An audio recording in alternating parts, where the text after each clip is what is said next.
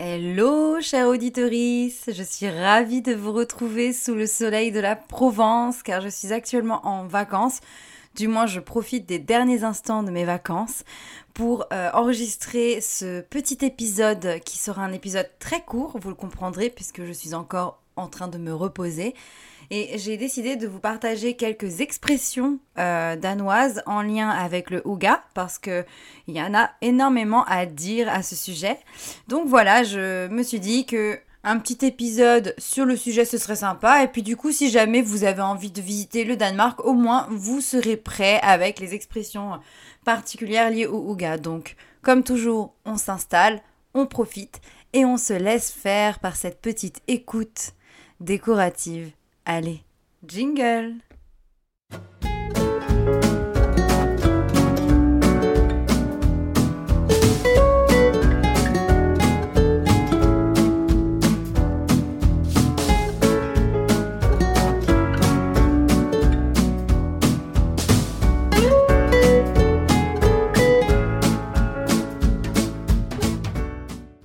parti pour ce quatrième épisode, plutôt court, de la saison 2 du podcast Bien chez soi. Euh, je voulais vous parler en fait euh, des expressions Huga parce que je les trouve assez chouettes. Et puis c'est aussi intéressant et c'était un moyen sympathique de vous faire un petit podcast depuis les vacances. Donc, je voulais vous dire qu'il est assez difficile de traduire le huga, du moins ce mot n'existe dans aucun autre pays, même si on a trouvé euh, des mots qui s'en rapprochent comme coziness, euh, tout ce qui est douillet, cocon, chaleureux. Mais bon, en réalité, ce mot, il n'est pas très très connu euh, et on ne sait pas trop trop d'où il sort. La première fois qu'on le voit apparaître à l'écrit, euh, c'est dans les années 1800 et en fait on s'aperçoit que ce terme ne vient pas du tout euh, du Danemark mais plutôt de la Norvège. Et oui, parce qu'en fait euh, le Danemark et la Norvège ne formaient qu'un seul pays durant ces années-là et du coup ils, ont une, ils avaient à peu près la même langue et à peu près les mêmes expressions. C'est pour ça en fait que le Ouga apparaît à peu près à cette période. Et moi, de la traduction que je peux vous faire à force de, de l'avoir étudié et de l'avoir pratiqué, le Ouga, c'est un peu un outil de mesure, c'est-à-dire que c'est un mot qui va permettre de former d'autres mots qui vont être des adjectifs et des verbes, dont je vais vous parler évidemment par la suite. Et puis surtout, en fait, c'est plutôt euh, un mot qui signifie... Euh, une philosophie, donc vraiment un, style de vie. Donc ça veut dire que ça renvoie à quelque chose qui est très apaisant, très doux.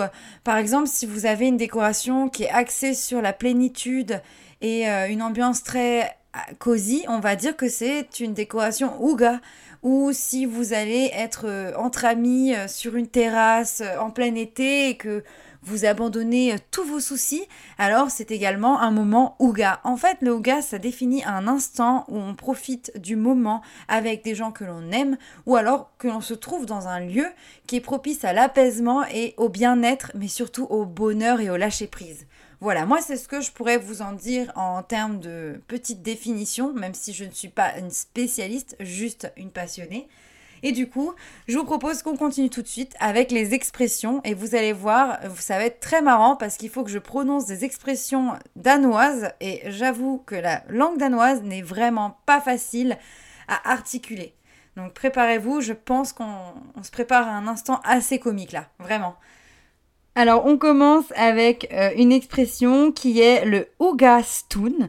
En fait, ça signifie ce moment de pure Huga, où vraiment on est par exemple euh, en train de boire une boisson chaude, installé près d'une fenêtre ou sous un porche et où on profite vraiment de ce moment cosy.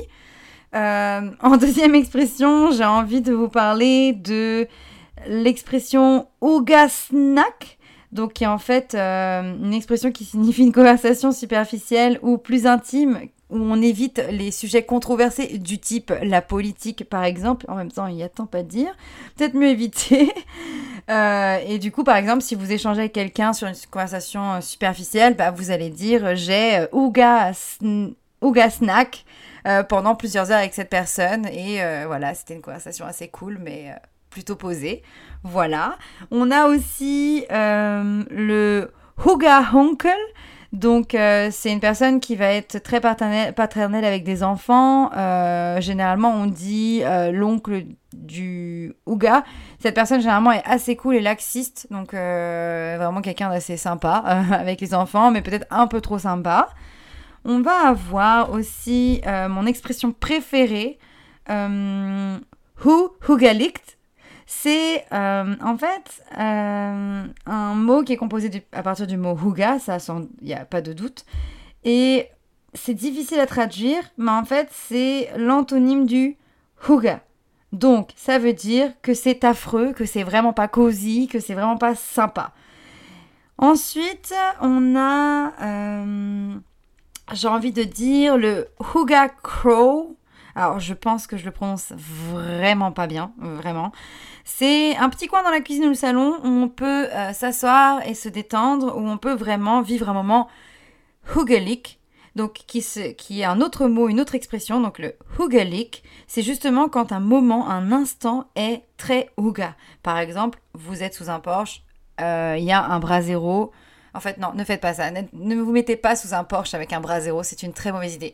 Vous êtes dans le jardin sur votre terrasse avec un bras zéro, une tasse d'un délicieux thé chaud à la main, couvert d'un plaid avec des amis. Ça, c'est un instant hugelic. Et il ne faut pas confondre hugelic avec hu hugelic, qui est l'opposé du coup. c'est très compliqué, mais franchement, réécoutez, vous allez voir, c'est assez marrant.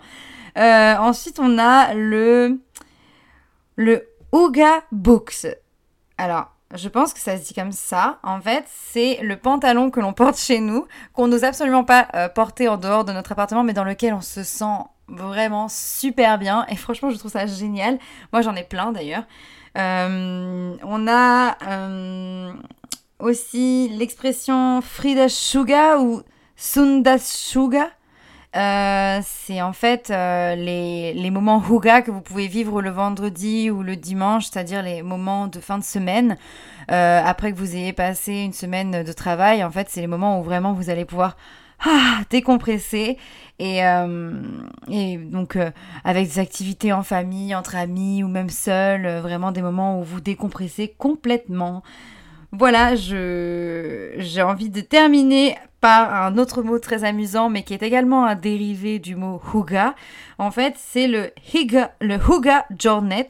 Donc, c'est le fait d'être humeur pour un moment huga. Donc, euh, le fait de se préparer à vivre un moment huga, c'est vraiment, euh, en traduction littérale, le coin du, du huga.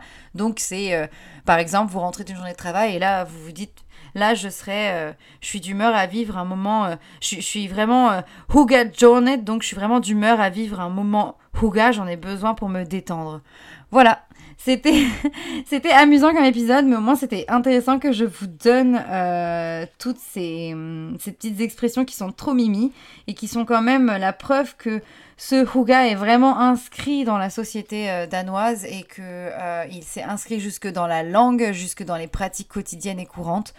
Donc voilà, j'avais envie de vous en parler. Sur ce, je vous invite à liker, partager et noter ce podcast comme toujours. Vous pouvez me retrouver, vu que je suis en vacances et un petit peu absente, sur le Instagram Bien chez soi pour avoir des infos complémentaires et puis bah, surtout des inspirations en images de ce qu'est la philosophie Ouga dans la maison. Et euh, vous allez aussi pouvoir me avoir d'autres informations plus générales en lien avec la décoration sur euh, mon blog déco chez viviane.fr ou encore sur... Euh, le, Instagram du blog comme toujours. Moi, je retourne à mes vacances. Aujourd'hui, c'est après-midi piscine et terrasse avec un petit verre en apéritif, je ne vais pas vous le cacher. Ce sera un moment assurément hookelict. Et moi, je vous dis bonne fin de journée. Bye Connaissez-vous la marque Sonaya Home que je suis ravie de vous présenter en cette fin d'épisode C'est une marque en fait qui va être le sponsor de cette saison 2 une marque très éco-responsable que j'ai adorée, qui met en avant euh, la beauté du design et de la culture africaine avec des meubles en fait d'une rare beauté, composés de matières naturelles, fabriquées à la main, dans le respect de l'homme et de la nature. Franchement, c'est pas beau ça? Sans déconner. En plus, si vous hésitez sur votre décoration, Sonaya Home vous propose aussi euh, des services comme un coaching déco, des projets 3D ou encore un accompagnement par un architecte d'intérieur. Et franchement, pour vous confier un petit secret, je me suis déjà laissé tenter par ce service d'accompagnement par un architecte d'intérieur et je vous le recommande. Voilà, c'était juste pour vous les présenter parce que sans eux, cette saison 2 n'existerait pas. Donc si jamais vous avez envie de faire un petit tour, retrouvez-les sur le site sonayahome.com. Sonaya, ça s'écrit S-O-N-A-Y-A. Allez, bye